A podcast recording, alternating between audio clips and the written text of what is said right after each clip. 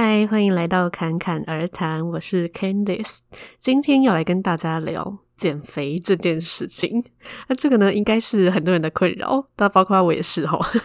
尤其是这一两年啊，那个健身风气越来越兴盛，就原本大家可能就只是要求说啊，就是瘦下来就好，但现在呢，可能就还要要求自己说哦，要有六块肌啊，要有马甲线什么，就标准越来越严苛。所以呢，这个对于身材这件事情，好像就是一个。没有极限的一个追求，但是事实上呢，呃，我认为啦，需不需要瘦身啊、减肥这些事情呢？其实它并不是一个客观的事，因为大部分的人都只是因为让自己去跟别人比较，然后觉得说哦，自己不够好啊，就即便说别人眼中的你已经够好了，已经很好了，然后是一个健康的状态或者很漂亮的状态，但是你可能就自己觉得。哦，不够好这样子，所以他就变成说，哦，只要有比较，就好像没有尽头，就像钱财一样啊，就是有些人觉得，哦，要可能十万才是有钱，有些人就是要觉得一百万，有些人觉得一千万这样，好像很难追求到一个什么叫做完美的状态。就我们就会常看到说，哦，一个他就是有腰又有胸的人。就是他却在那边羡慕别人有翘臀，他已经有很多了，然后还在那边羡慕别人这样，然后或者说，哎，看到一个身材明明就已经很好、很健康的人，还是很担心说，哦，我会不会多吃了一餐，然后就会变得怎样怎样，然后心里很愧疚这样子。所以呢，可能就会看到一种情况，就是，哎，我们胖的时候，好像觉得瘦下来是不是就人生一切就变得很美满这样子？可是真正瘦下来之后，就会发现说。哎，我们还是会遇到一些其他的挑战呐，所以说，呃，这个之中啊，其实最大。需要去呃，我认为啦，需要去关心的核心，其实是我们对于身材胖瘦这件事情的信念是什么。所以今天并不是要呃倡导一个可以让你立马瘦个十公斤的这种速效的方法，而是说我们可以借由对于身材啊胖瘦这件事情，去更了解自己的潜意识跟行为模式哦。那当然，我也会分享，就是我们通常在就是想要瘦下来的时候，我们是不是有不知不觉给自己。一些错误的暗示。那了解这一些的好处呢，就是当我们更知道要怎么样跟自己的内在沟通的时候，我们当然就可以自己决定说，哎，我们要给自己什么样的暗示嘛，也可以去释放掉那些我们现在已经不需要的认知，那进而更容易可以去成为自己想要成为的样子，但是同时也一样喜欢当下的这个自己哦。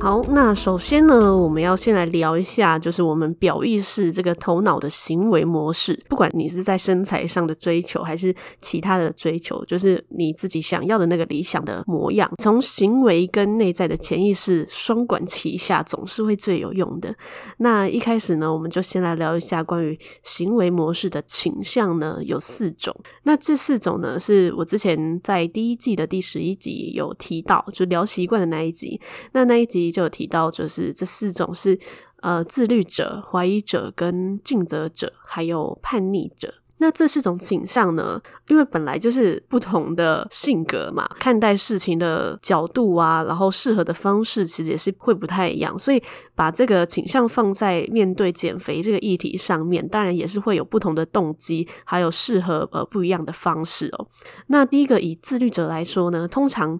就是顾名思义，他就是一个很自律的人，他就是可以完成别人的要求，然后也可以去完成自己内在的要求。所以这种呢，通常就是，诶，他只要有一个完整的计划，就不管你是在呃饮食啊、运动啊，还是睡眠的计划都好，就是你只要有一个完整的计划，然后是健康的那种计划，基本上。都可以很有效的去达成。那通常，嗯，外面有很多讲一些诶健康的或者说减肥的方式啊，都还蛮适合这个类型的人，因为他就是很适合造表操课。其实也是大部分的人去当成楷模的一个类型。但是呢，自律者这个类型啊，其实只占大约十四帕的人口，所以代表说真的可以用这么自律、这么严谨的方式，然后长久的去执行的人，其实没有这么多。那这也是很难怪，为什么明明外面就已经有很多那种哦减肥方法的一些资讯啊，可是大家就是还是都很苦恼，到底要怎么减肥？因为剩下来的那八十六趴的人，就是会有其他的状态啊。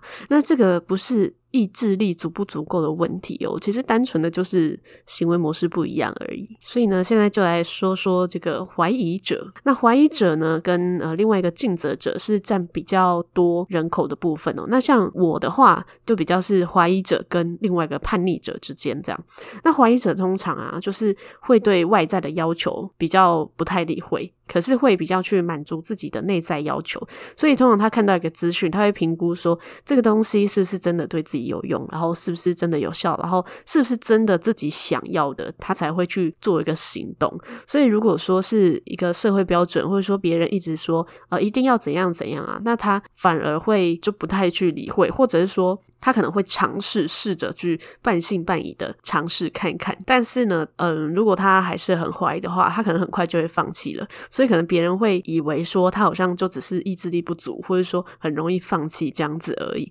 可是事实上，就只是因为他自己觉得他就没有信任这个方式啊，所以他就不会持续的想要去做。等于说他的这个动力就是不足的。所以呢，适合这个怀疑者的方式啊，通常是找到自己真正信信任的一个权威来辅佐，会还蛮有用。比方说，去找一个他知识足够，然后经验足够，并且你很信任的一个教练，就会还蛮有用。而且呢，最好是自己主动去找的。那个这个呢，就会是符合自己的内在要求嘛，并不是因为被别人半推半就的推销啊，或者什么的。那也省去自己对各种方法的一些质疑哦。不一定是什么运动的教练，也有可能是一些营养的一些权威啊，或什么都有可能。那或者说，也不一定要是实际的去上什么课，而是说，你如果找的资讯来源，那个人是你信任的，那你就可以朝那个人他推荐的方式去行动，那这样子就比较容易会做到。然后其他的那些你并不是很信任的那些人或者方法，基本上你就不用再花时间去琢磨了，因为你还是会花时间去实验啊。所以不如你就是专注在可能一两个你觉得比较信任的那一些人说的方法去照着去做，这样子会比较容易一点。那再来呢，就是尽责者。尽责者呢，就正好跟怀疑者相反，因为呢，他大部分时间他就是符合外界的要求，但是忽略自己的内在要求，就觉得说，哎，别人的要求好像比自己的要求还要重要，就自己的就反而还好这样子。所以如果说是有朋友啊跟他相约要一起减肥啊、一起运动之类的，他反而就是会动力满满这样。可是如果说就是只有自己一个人想，就会很难达成，因为就没有人要求啊。然后就觉得啊，自己嗯没有也算了，这样子。就即便他可能也想要瘦下来，可是就是没有人一起，他就比较没有那个动力。再来就是呃，如果他的朋友啊。就是也不想减肥，也不想要运动什么的，然后他朋友就只想要吃大餐，然后就约他去吃个大餐，那他一定会答应。所以呢，这个尽责者呢，就跟刚才的怀疑者不太一样。刚才怀疑者说你要去找一个自己比较信任、比较有权威的一个教练或者说带领者这样子，但是如果说是尽责者的话，是自己去找一个教练。嗯，也不一定会直接有用，这个要看你跟教练之间的友情，或者说你跟这个就是这个带领者之间的关系是什么。如果你们之间的关系就是像朋友一样的话，这个尽责者也会觉得说，哦，有人陪伴的感觉。可是如果说他就只是一个教练。就是那个情感的连接就不够的话呢，可能就还是会觉得好像是自己在做这件事情，那成效就会还好，这样就可能还是会哦不想要去上课，或者说不想照做，就也也是有可能。所以呢。嗯，最适合的方式就是找一个自己喜欢的朋友一起呢，去建立自己想要的嗯生活模式啊、健康模式这些。就比方说，哎，一起去吃健康菜嘛，一起做菜啊，一起运动啊，这样子。那这个时候，这个尽责者呢，他反而会突然变成一个好榜样哦，因为他会觉得我要为了对方把自己做好，然后做一个榜样这样子。所以呢，如果有一个对象，可以一起努力的话，对于这个尽责者来说就会更容易一点。好，那最后一个呢，就是叛逆者，就是感觉最难搞，可是事实上呢，就是反向操作就好。那这个类型呢，跟自律者一样，它只占在十几趴的人口。那这个叛逆者呢，他就是既不会符合外界的期待，也不会符合自己的要求，就基本上大概就是看感觉行动的一个人呐。对，所以嗯，如果说只要有一个限制啊或要求。他反而还会莫名其妙就想要去反抗、去突破这样子。就是身为也是一个叛逆者的我，就是非常能够理解这个感受。就是如果说有人跟你说，你就一定要早睡早起什么的，虽然说你可能理性上会知道说，哦，早睡早起也许对身体好，可是呢，你就是会不自觉的想要去反抗它这样子。所以说，即便现在就是随便找，也都有很多的那种健康减肥的一些资讯啊，这样子。可是呢，就通常就是看看而已，然后就依然的。我行我素的，而且呢，如果是很强烈的说，哦，我一定要瘦下来。就你只要有这种一定要的这种想法呢，其实基本上无论是别人要求的，还是自己给自己的要求，这个叛逆者呢，反而就会在根本还没开始的时候就已经觉得哦，压力好大，好好有被压迫的感觉，然后就这个压力呢，就足以让他变胖。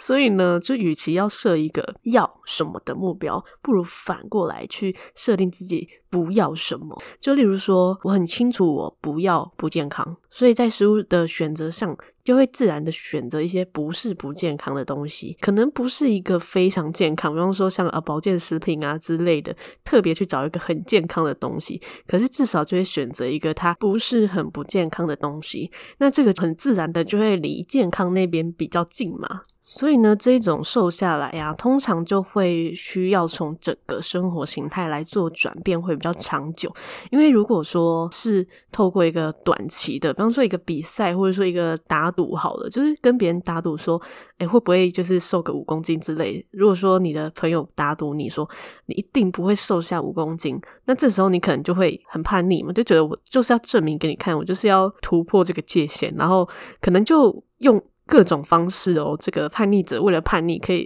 想尽各种方法。你就是想尽各种方法，让自己就是瘦个五公斤这样子，然后只是为了要证明对方是错的，然后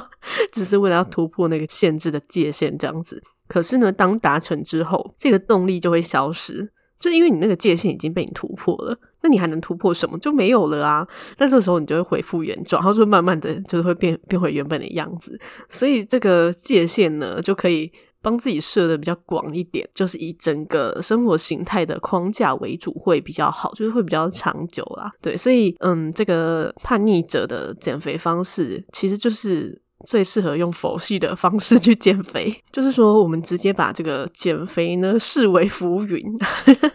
然后只要想想自己不要什么，就是往这个不要的这个反方向走就好了，它就很自然就会去符合自己想要的模样哦。好，那说完这个行为倾向呢，接下来我们就来聊聊关于减肥时期常常不自觉讲的地雷口头禅。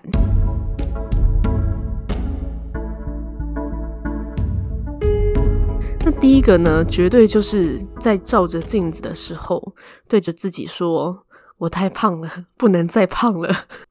这个真的是很常见，我完全可以理解，因为我们就是因为觉得自己胖，所以才想要减肥啊，所以很自然，当然就会看着镜子说：“天哪，我太胖了，不然我怎么会想要减肥呢？对不对？”对，但是呢，这件事情只要在我们开始减肥之前做就好了，就是我们可能意识到说：“哦，我想要瘦下来，这样就好了。”接下来呢，我们就可以去转变对自己讲话的方式，或者说。转变看待自己的一些方式哦，因为减肥这件事情啊，虽然说它看似好像只是在探讨身材呀、外表，或者说身体健康这件事情，但事实上它是一个跟自己的身心对话的一个过程哦。所以，如果对你来说，胖这个词，这个形容词对你来说会是一个不舒服的形容词的话，那就尽量试着用别的词去替代。就当然，我不是在说胖这个一定是不好的形容词哦，因为不管是胖还是瘦，它本身的意义就是中性的，只是我们每一个人会帮这些形容词冠上一个好坏的标签而已。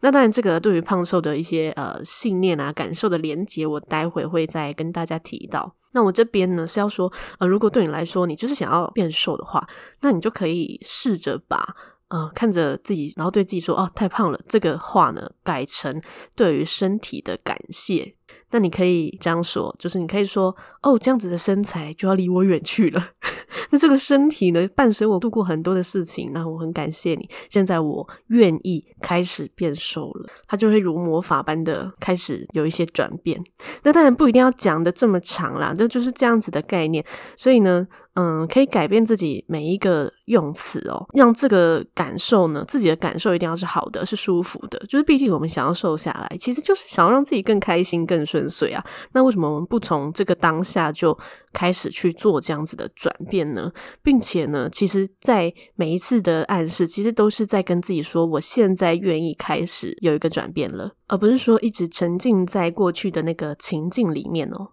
那再来呢？第二个也很常见，就是看到食物的时候，一直跟自己说“我不能再吃了”。那再更惨的呢，就是还再加上一句“再吃就太胖了”。就如果是想要瘦下来，或者说想要维持身材的人呐、其实有很高比例对于吃东西这件事情上有很多的恐惧，其实就是有一种又爱又恨的感觉，就是常常会觉得啊，经过美食的时候，就内心很拉扯，就到底要不要吃啊？就啊，不行，不能吃，不要吃，可是又好想吃哦，啊，不能还是不要吃好了啊，不能吃什么，反正就是每一句话呢，你就是围绕着这个吃吃吃吃吃这件事情，所以无论你是说吃还是不吃，他脑中的画面绝对就是吃。因为你就算讲不吃，还是有一个“吃”这个字啊。那潜意识接收到的也就是吃，所以即便你忍住了一时，就也有可能会在某一个时刻，你可能就会突然爆发。就是对于吃这件事情，我们实在是有太多的想象了，就是好像诶，吃了什么就一定会。呃，有些人可能会觉得说，我会不会多吃了一点，就会突然爆肥，或者说我就会前功尽弃。可是这个渴望，如果说你是用压抑的方式去带过的话，当它累积到一个程度的时候，可能你又会突然把吃东西这件事情想得过度的美妙。就因为你实在太久没有去满足自己这个部分了，所以你就会觉得说，我感觉好像吃多了就会得到幸福快乐，就会突然反过来哟。就是你可能当下就觉得太好了，我终于吃到了，可是你吃完之后，有可能又会落入原本的那个回圈里面，甚至觉得很罪恶这样子。所以常常就会看到有些人就是在吃东西的时候很挣扎，然后可是吃的时候就觉得不行，好吧，那我还吃，然后就吃完之后又觉得很罪恶。有些人甚至会去。催吐啊，或者什么的，那就会衍生出一些心理状态这样子。可是事实上，吃东西呢，它就只是吃东西，它并不等于任何事情，也不等于任何的感受，那些都是我们自己加上去的。所以说，嗯，如果我们知道说，哦，现在我们并不饿，我们只是因为嘴馋，然后想要吃，然后我们又想要控制自己的话呢，嗯，我们其实可以做一件事情，就是用一个我们真正要做的事来替代。决定要不要吃这件事，诶，这句话讲的有点拗口。简单的说，就是我们经过食物，我们很想吃嘛。这时候我们心里原本可能是想说啊，不能吃，不能吃，或者说要不要吃，要不要吃这件事。可是如果说你很明确的知道你自己不饿，首先呢，你可以先问自己，你现在真的饿了吗？如果你不饿，那你就可以，如果是在回家路上，你就可以很明确的跟自己说，现在我要做的事情是回家。所以这时候你告诉自己，就是我只是要回家，我只是要回家。所以这时候你的潜意识接收到的就只是回家这件事情。那吃东西跟食物这件事情，它就真的只是路过而已。呃，刚才说的那个是在回家路上嘛，那有可能你是在去公司的路上啊，或者说在工作的路上啊之类的。那你就可以给自己很明确的告知说，我现在是要去公司，我现在是要去工作之类的。那如果你就真的什么事情都没有做，你只是在路上散步的话呢？那你一样可以转移注意力到，嗯，比如说路上的行人啊，或者是呃路上的一些情境啊，这样子，或者你可以就是跟自己说，哦，我想要去买一瓶水之类的，反正就是用另外一件事情来替代你在思考要不要吃这件事情，这样子。就是直接去关注下一件事情。那你对于吃这件事情就不会一直把它放大，这样子。所以简单说就是转移注意力啦，就是非常简单吧。那接下来要讲的这一句呢，是可能很多人会以为这是一个正向的话。那这一句话呢，就是我应该要更好，是不是觉得它听起来好像蛮正向的？就是诶，它是更好啊。确实啦，这句话已经比前面那两句还要好多了。毕竟它就是这句话也不是直接在跟自己说哦，我现在很糟。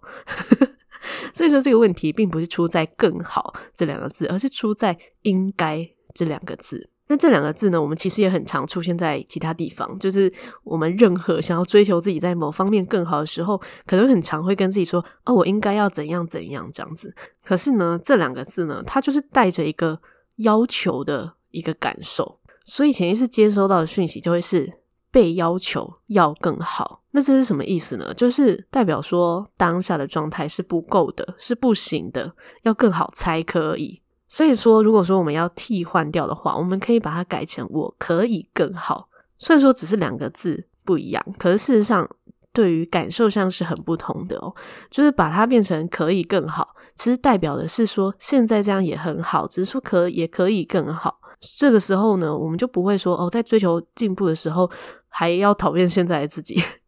可是其实我们在追求更好的时候，我们一样可以喜欢自己呀。就如果说我们追求更好，一定要讨厌自己的话，那如果说我们这个追求没有尽头的时候，那我们到底要什么时候才开始爱自己呢？所以不如就从当下对自己的感受就开始去做一些改变。就可以了。那讲完前面这几个地雷口头禅呢，现在就要来讲对于胖瘦美丑的这个信念。就我们每一个人想要瘦下的原因可能会不太一样，可是普遍上应该大部分都是因为想要更好看啊、更受欢迎啊、更被喜欢这样子。就无论你是在嗯人际关系上，还是职场啊、社群上，基本上都是这样。当然也是有一部分是因为真的单纯的只是想要因为健康然后瘦下来这样子。可是老实讲，这样的比例并没有很高，就是除非说他是，就是他亲近的人，或者说他自己有过不健康的一个身体，就是可能有生病过啊之类的，就是否则我们自己本身就是健康的啊，我们会觉得这个东西不是，就是不需要追求啊，就只要维持就可以了这样子。所以，当你已经是一个普通的健康的状态的时候，可是你却想要追求更好的身材，这个时候。你可以静下来想，是不是这个背后你还想要一些其他的东西？那这个核心的问题就是必须要很诚实的面对自己。所以呢，现在啊，或者说你待会听完的时候，你可以给自己三分钟的时间，写下来你对于胖跟瘦的联想。那这时候呢，我们就会知道说自己其实要的是什么。那就像我前面讲，追求身材这件事情，嗯，它真的跟追求财富很像，就是不管是身材还是钱财啊，在普遍的情况下，它都没有一个绝对的标准。所以说，就有些人会觉得，呃，五十公斤很胖，也会有人觉得五十公斤很瘦。虽然说身材是有设什么呃 BNI 的标准决定胖瘦这件事情，可是大多数的人其实更在乎的是自己的感受。即便说这个 BNI 是正常的。可是，就还是会觉得自己胖的人也是非常多啊。那超过 BMI 其实也不代表说就一定会不健康、不快乐啊，而是说，呃，我们想要这些身材标准，嗯、有更多的是，嗯、背后的意义，其实就是觉得想要拥有那样的身材之后的一个顺遂跟快乐。所以呢，现在，呃，或者待会听完的时候，除了写下刚才就是我说对于胖瘦的联想之外，也可以写下实践会让自己觉得。感到开心快乐的事情，就十件事情这样子写下来之后呢，我们可能会对自己有一些不同的发现。这个时候呢，你就可以让自己在生活中把更多的关注放在那些会让你觉得开心的事情上。那对你来说，这个嗯，如果瘦下来的话，就是开心，就是快乐。那只要你过得开心快乐，其实你这个你想要的身材，自然也会离你越来越近。那这个其实就是大家普遍上说的吸引力法则的其中一个做法，就是你的状态先成为那个样子，其他你想要的元素随后就会到。最后呢，要来谈一下关于减肥标准这件事情。就我们可能会以为说，诶，我想要变成某个身材，可能只是因为自己的喜好。可是事实上呢，有更多的原因是来自于商业的渲染。那尤其是那种。广告啊，就是他用一个嗯很瘦的美女，然后配上一个开心的生活，然后彩色的画面，然后呢呃不管之后附上一个呃胖胖的人，然后配上他的愁眉苦脸，还有黑白的画面。这时候呢，如果我们没有自我觉察到他在暗示什么的话，我们就会直接被他暗示，就是呃会认为说哦瘦好像就是代表开心，就是好的，就代表呃有彩色的人生，然后胖的呢就是黑白的忧愁的这样子。就是我们不自觉就直接被这样暗示了哦。那如果说，就我们想象一下，如果说我们现在在唐朝，就大家都很喜欢杨贵妃肉肉的身材，对吧？那这时候如果广告的画面反过来，就是一个胖胖的人，然后搭上一个很开心的彩色画面，然后那胖胖人笑得很开心、很幸福这样子。然后另外一个画面就是一个瘦瘦的人，他就是整个愁眉苦脸，然后觉得自己人生惨淡，然后是一个黑白的画面这样。那这个时候呢，我们接收到的就会是胖等于开心的彩色人生，然后瘦呢等于忧愁，等于黑白，就是说完全就是反过来嘛。然后呢，这个我们的这个 IG 呢上面就会晒着大家引以为傲的肚子、手臂还有双下巴。然后这个时候呢，就是大家晒着这些肉肉啊，就好像是在跟大家说：“你看我过得超幸福、超开心的哦。”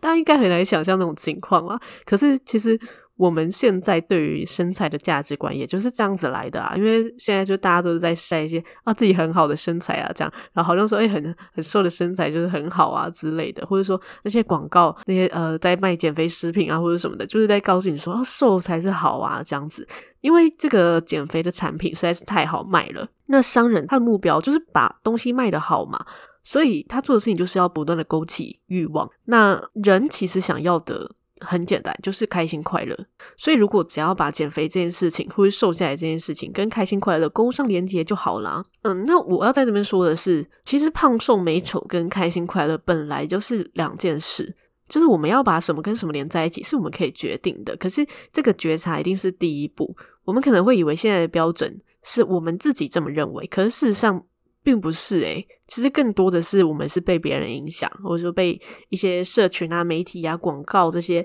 呃渲染的一些认知或者价值观。所以说，如果我们已经知道了哦，原来是这么一回事，这时候我们就可以好好的去面对自己的内心，去正视自己，然后释放掉那些不必要的不安啊，认为自己不够好啊，那些不安的一些想法，反而是可以去好好的去面对自己，然后接受每一刻的自己。就我们不用去成为别人眼中的那些标准啊，而是说我们可以从现在就开始去做自己的主人。那对于减肥这件事情，就胖它就只是胖，瘦就只是瘦，吃就只是吃，就是想瘦就可以瘦啊，想胖就可以胖啊。那你想吃，但你就可以吃，这个也没有什么。唯一值得我们去注意的，其实就是在这一些行为底下，这些事情有没有真正让我们活在幸福的感受里。就是这样子而已哦。好的，那这一集就分享到这边，之后我会再分享关于信念跟金钱的关系。不过这个礼拜四呢，就是轻松聊的部分，我会先跟大家小聊一下我停更两周的发现。就如果说还没有订阅追踪我的朋友呢，嗯，欢迎按下你的订阅跟追踪。那也欢迎在 Apple Podcast 留下五星的评论哦。那另外呢，我的这个更新资讯都会发布在 Instagram，里面也会发一些呃关于信念觉察之类的些小分享。那也。欢迎追踪哦，我的 Instagram 账号是 ccrt 点七七七。最后，祝你有一个幸运又美好的一天。谢谢你的收听，我们下期再见。